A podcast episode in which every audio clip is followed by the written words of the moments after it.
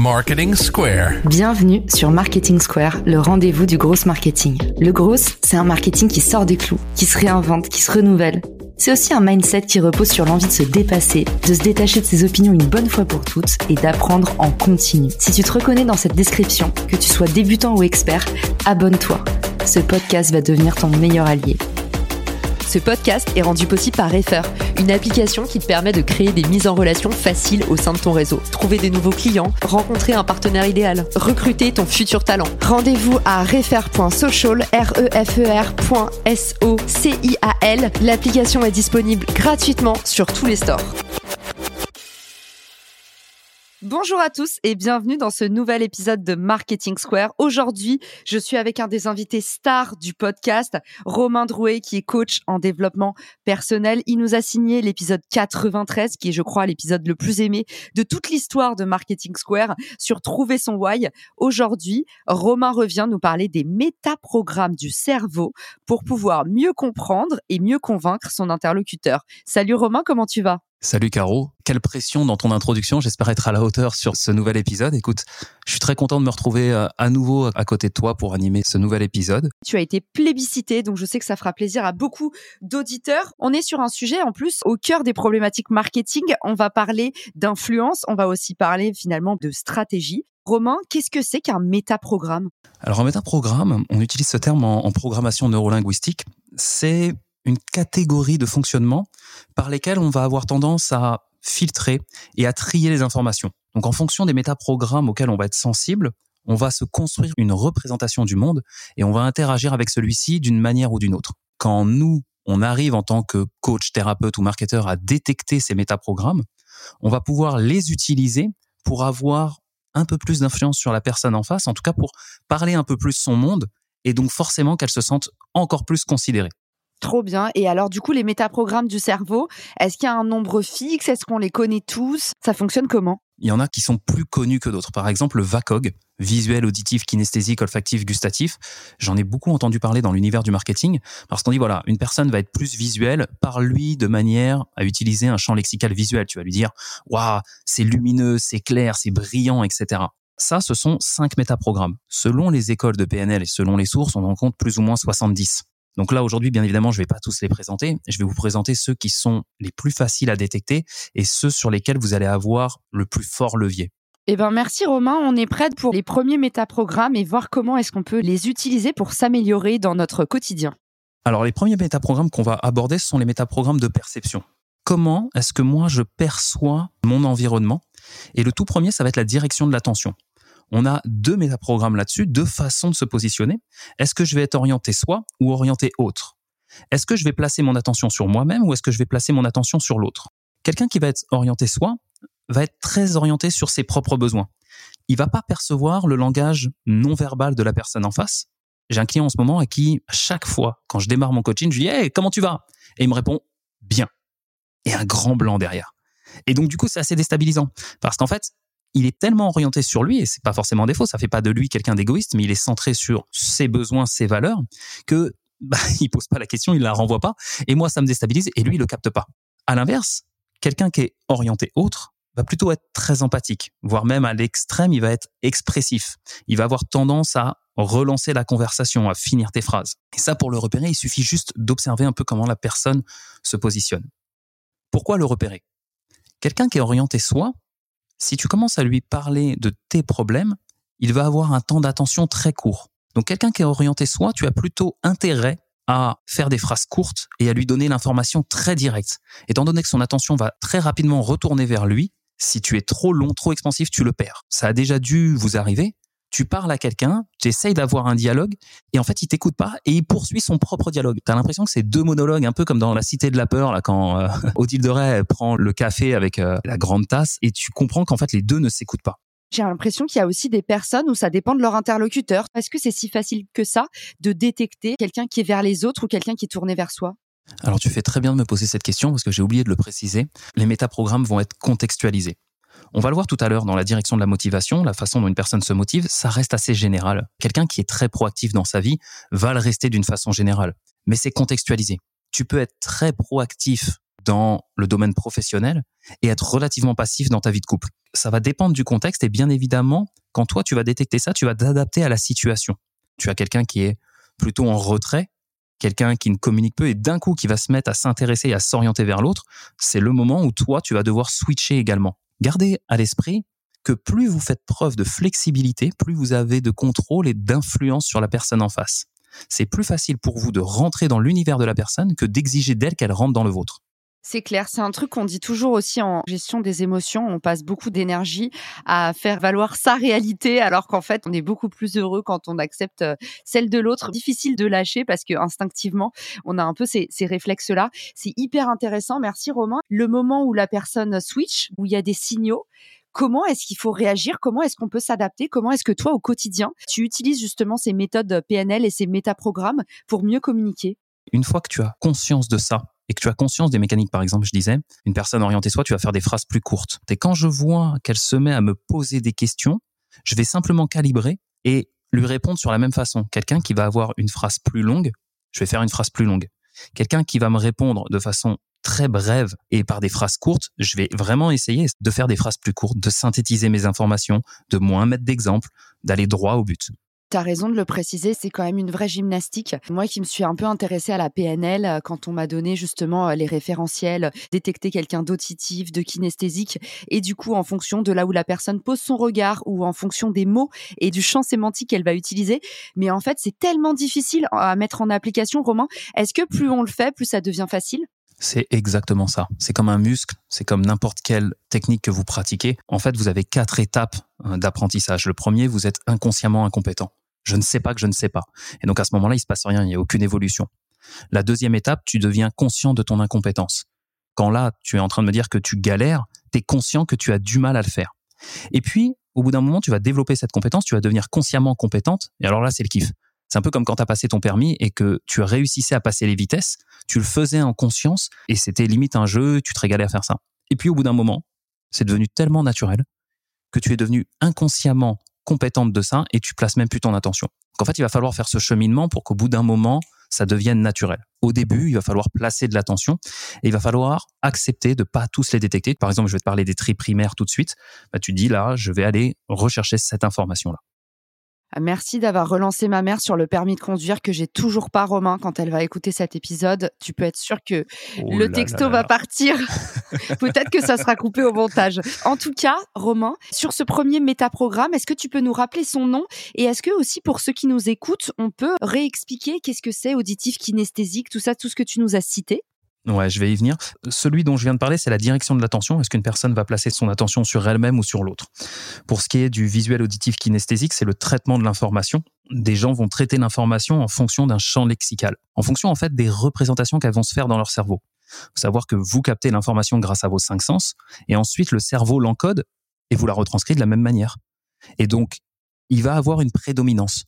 Le VACOC, c'est visuel, auditif, kinesthésique, olfactif et gustatif. Donc quand vous, vous faites appel à un souvenir, il y a une prédominance. Soit vous avez une prédominance sur la partie visuelle, soit sur la partie auditive, soit sur la partie kinesthésique. Chose un peu plus rare, l'olfactif et le gustatif. C'est plus rare d'avoir une prédominance sur ces deux sens-là. Mais en général, si je te demande de te rappeler ton dernier Noël, soit tu vas avoir du visuel qui va monter, soit tu vas avoir de l'auditif, soit tu vas avoir des sensations. Tu vas te sentir au chaud au bord du feu si c'était là en fonction de cette prédominance, du coup, moi, je vais employer un champ lexical approprié pour être un peu plus dans ton univers encore. Ouais, et Romain, il n'y a pas une histoire de direction des yeux aussi, où en fait, quand tu demandes à quelqu'un, rappelle-toi la dernière fois, le dernier Noël, si tu regardes en haut à droite, t'es plus visuel, il n'y a pas un truc comme ça? Ouais, alors c'est moyennement fiable. En fait, on va s'en servir quand on a déjà une espèce d'intuition et on va aller corroborer ça, on appelle ça les accès oculaires. En fait, si une personne a les yeux qui partent vers le haut, elle va être dans sa sphère visuelle.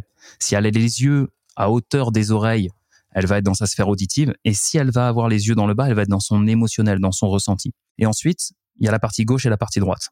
Nous, on se représente le temps de gauche à droite. À gauche, tu as le passé, à droite, tu as l'avenir. C'est juste culturel, en fait. Et donc, une personne qui va être sur son côté gauche, elle va être dans son passé, dans son remémoré, dans son souvenir. Si les yeux partent sur la droite, elle va être dans l'avenir, dans la construction d'une image. Si on tire un petit peu le principe, une personne qui va être en train de créer un discours, elle va être dans son imaginaire, dans le futur, et donc les yeux plutôt vers la droite, vers sa droite à elle. Donc quand toi tu l'observes, si ses yeux partent sur ta gauche, tu pourrais en conclure qu'elle est en train de pipoter ou d'imaginer ou de créer une réponse. Si ses yeux partent vers ta droite à toi, donc sur sa gauche à elle, elle est plutôt dans son souvenir. Mais c'est à prendre avec des pincettes. C'est pas une vérité absolue. Je m'en sers assez peu. Merci d'avoir reprécisé ce point-là, Romain. Et euh, est-ce qu'il y a d'autres métaprogrammes encore euh, qu'on peut laisser à nos auditeurs avant de les quitter? Alors, il va y avoir le tri primaire. Le tri primaire, je vais aller rapidement là-dessus. Vous pouvez retenir l'acronyme GALIC. G-A-L-I-C c'est ce qui va te plaire dans une activité ou ce qui va te plaire quand tu vas te déplacer ou même dans une boîte.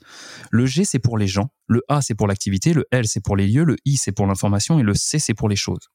Pour le repérer, tu demandes à une personne qui lui a plu dans une expérience similaire passée. Qu'est-ce qui t'a plu dans ton dernier job?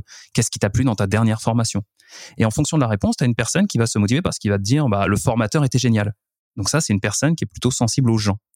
Si une personne te dit, dans mon dernier job, c'était super, je pouvais faire telle et telle tâche, je pouvais euh, distribuer le courrier, je pouvais en même temps euh, répondre aux clients, elle va plutôt être motivée par l'activité. Si une personne te dit le cadre de travail était sublime, on était au bord d'une forêt, etc., elle se motive plutôt par les lieux. Si la personne te dit, moi j'ai adoré, j'ai appris plein de choses, ça m'a vraiment nourri dans mon intellect, elle va être plutôt sur les informations. Et enfin, si la personne te dit j'avais un très bon salaire, elle va être motivée plutôt par les choses. Une fois que tu as détecté ce métaprogramme, si moi je veux par exemple toi te proposer des vacances, je vais te poser la question et d'ailleurs tiens, je te la pose euh, Caro. C'est quoi ce qui t'a plu dans tes dernières vacances? C'est que j'étais avec mon amoureux. Du coup, la Caroline se motive plutôt par les gens. Elle a un métaprogramme, ses dernières vacances lui ont plu parce qu'elle était avec son chéri. Donc si moi je veux lui proposer des prochaines vacances, peu importe l'endroit, j'ai plutôt intérêt, premièrement, à lui ramener son chéri avec nous, ou à lui proposer en tout cas des rencontres sympas, parce que c'est le premier truc qui est venu. Quand vous détectez ce métaprogramme chez une personne et que vous voulez argumenter pour, bah, je prends les lieux de vacances, hein, ne cherchez pas à argumenter sur tu vas être dans un lieu vraiment sympa, tu vas pouvoir faire plein d'activités différentes, tu vas pouvoir apprendre plein de choses. Si la personne se motive uniquement par les fréquentations, parce qu'elle, tout ce qu'elle voudra, c'est être entourée de ses amis. Donc vous pouvez lui dire, on va ramener tous tes meilleurs potes. Ça, ça suffira à la convaincre. Ou alors, on peut tous se projeter. Si vous avez un pote un peu radin, vous avez compris, vous lui dites, mais regarde, il y a une énorme promo sur le camping des flots bleus, il faut y aller. C'est exactement ça. Ça, c'est super important dans vos entretiens de closing. Essayez de détecter la personne, comment elle se motive. Si elle va être motivée parce qu'elle va avoir plein de contenu, plein de contenu, plein de contenu, mettez en avant que dans vos formations, vous avez tant de vidéos, tant de minutes de vidéos, tant de séminaires, tant de trucs, et mettez en avant tout ce qu'elle va obtenir. À l'inverse, si elle est plutôt motivée par les infos qu'elle va avoir, mettez en avant la pertinence de l'enseignement j'ai tendance à regarder un petit outil qui s'appelle Crystal Nose qui m'a changé ma vie. Je vous le mettrai dans les ressources de l'épisode. Ça vous permet de sortir l'analyse disque de la personne d'après son profil LinkedIn. Pareil que l'astuce que vous donnez Romain. Bon, là, moi, c'est un peu plus contraignant. Il faut être devant l'ordi et pouvoir un peu euh, stalker la personne avant. Mais du coup, avec cette extension Chrome, vous avez un peu euh, les éléments de langage à utiliser avec la personne pour pouvoir la convaincre plus facilement. Et derrière la convaincre, c'est pas tellement de la manipulation, c'est un peu rentrer dans sa réalité et réussir à communiquer efficacement ensemble ce vers quoi moi j'ai envie de tendre un petit peu le discours. Bien des personnes disent oui, mais t'es un manipulateur, oui, mais vous ne pouvez pas influencer quelqu'un qui ne veut pas être influencé et à l'inverse, vous passez votre vie à influencer les autres. Ne serait-ce que quand je te dis appelle-moi à 14 heures, je t'influence, j'impacte ton comportement. Quand je te dis passe-moi le sel, j'influence ton comportement. Votre vie est faite d'interactions et par définition, une interaction avec quelqu'un, c'est modifier son comportement pour générer cette interaction ou pour pouvoir créer du mouvement, créer quelque chose, une connexion ou autre. Donc, vous passez votre vie en fait à influencer les autres. Le tout, c'est de savoir ce que vous en faites. C'est est-ce que vous le faites avec l'intention d'aider la personne ou est-ce que vous le faites avec l'intention de la manipuler pour votre propre intérêt? Et c'est ça la différence entre une influence et une manipulation. C'est qu'une influence, vous le faites dans l'intérêt de la personne, une manipulation, vous le faites dans le but de l'extorquer, dans votre intérêt à vous. Est-ce qu'on a encore un ou deux petits métaprogrammes sous le talon avant de terminer l'épisode? C'est passionnant. Merci Romain pour tout ce que tu nous livres. Je vais vous en donner deux extrêmement puissants. Si vous devez en retenir deux, ne retenez que ces deux-là. Le premier, ça va être la direction de la motivation. Tiens, Caroline, pourquoi c'est important pour toi de développer Marketing Square? Marketing Square, c'était un hasard total. En septembre dernier, j'étais pile à cet endroit-là, dans cette chambre au Cap Ferret, et je me suis dit, je vais sortir un épisode par jour de podcast. Et du coup, de base, c'était un challenge. Et comme ça a marché, ça s'est pérennisé. C'est ma jolie surprise, et j'ai envie d'aller au bout pour voir où est-ce que ça m'amène. Super. Tu as envie d'aller au bout. Là, Caroline, elle se motive en allant vers un objectif. Elle se motive parce qu'il y a une carotte, parce qu'il y a quelque chose vers lequel elle avance. Donc sa direction de la motivation, c'est aller vers. À l'inverse, Elle aurait pu me dire, j'en ai marre d'écouter des conseils qui ne sont pas pertinents et donc j'ai voulu apporter ma touche.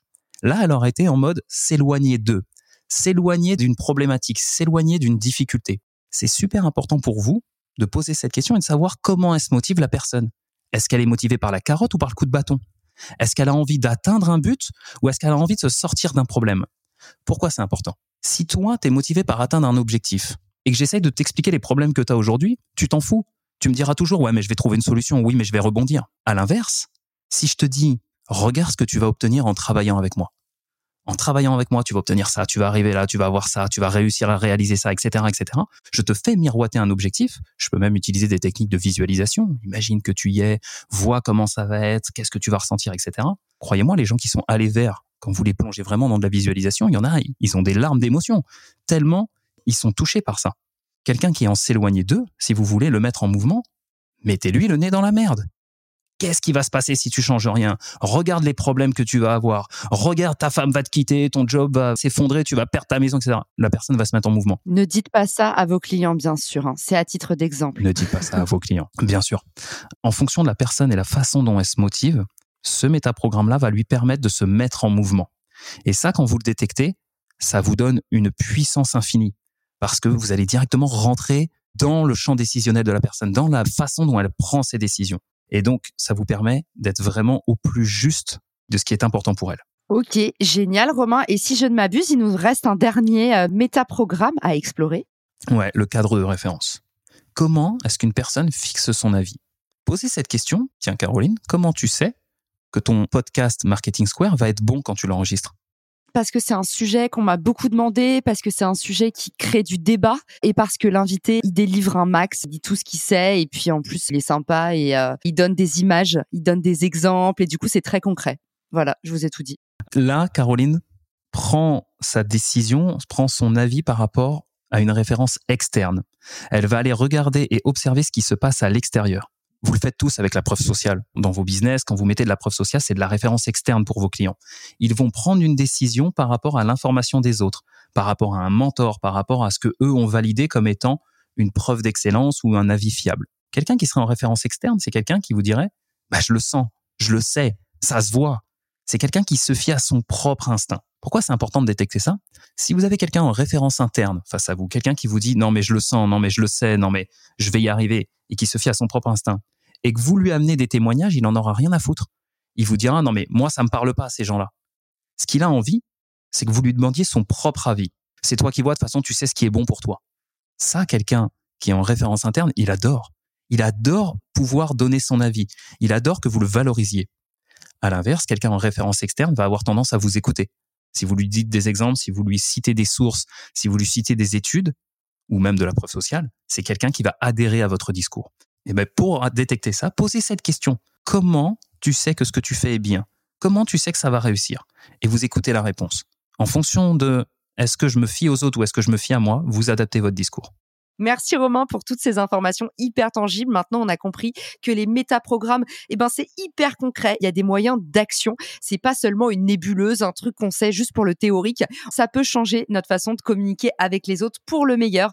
Du coup, on a vu dans un premier temps le métaprogramme, la direction de l'attention. Est-ce qu'on est porté sur soi et sur les autres? Et tu nous as expliqué que c'était important de faire le switch au bon moment avec son interlocuteur parce que tout dépendait souvent du contexte. Deuxième chose, tu nous as parlé du tri primaire ce que tu appelles le gallique, pour pouvoir justement parler le langage de l'autre. Ensuite, on a vu le métaprogramme du traitement de l'information. Et ça, tu appelles ça VACOG. Et ça, ça va vous permettre dans votre argumentaire de toucher la personne en face en plein dans le mille. Avant-dernier métaprogramme, la direction de la motivation. Est-ce que vous allez vers quelque chose ou est-ce que vous êtes en train de vous éloigner? Et là, Romain, tu nous disais, c'est pareil, il faut faire un peu la stratégie miroir et il faut soit creuser la douleur, soit peut-être augmenter le bénéfice dans la direction, dans l'achievement. Voilà, le parfait programme pour déloger quelqu'un. Et puis, dernièrement, le cadre de référence interne-externe. Merci Romain de nous avoir donné euh, ces six clés hyper efficaces pour mieux parler le langage des autres, mieux communiquer, mieux influencer et puis finalement rentrer dans l'univers des autres. Tu nous as expliqué que c'était la clé de l'intelligence, c'était la clé pour pouvoir atteindre ses objectifs. Où est-ce qu'on peut t'envoyer des messages d'amour, des remerciements? Alors bien évidemment sur LinkedIn, c'est mon réseau principal et je poste quasi quotidiennement. J'essaye de répondre rapidement aussi, donc vous pouvez me rejoindre là-dessus, me poser des questions. Après le dernier épisode, j'ai eu pas mal de contacts, donc n'hésitez pas, je répondrai du mieux que je peux. Je voulais euh, quand même transmettre une info, ces métaprogrammes sont importants dans le côté marketing, mais même si vous faites du recrutement, c'est super important quand vous avez quelqu'un de voir un petit peu comment il se motive, comment il fonctionne, pour créer une sorte d'équilibre. Imaginons que moi je monte une boîte et que mes cofondateurs, on est trois à les verts on va foncer comme des dingues, mais on va pas voir les problèmes et on risque de foncer droit dans le mur. Si dans votre équipe vous intégrez quelqu'un qui est plutôt en s'éloigner d'eux, nous on va foncer, puis lui il va être derrière en disant hey, attendez les gars, est-ce que vous avez pensé à tel et tel problème? Et donc du coup ça va créer un équilibre. Quand vous faites du recrutement ou quand vous intégrez des gens dans votre business, etc., pensez un petit peu à ça pour créer un équilibre. Génial. Eh ben, merci beaucoup, Romain. Merci à tous pour votre écoute et je vous dis à très vite dans un prochain épisode de Marketing Square. Ciao! Si cet épisode te plaît, tu peux le partager en me ou lui laisser 5 étoiles sur Apple Podcast.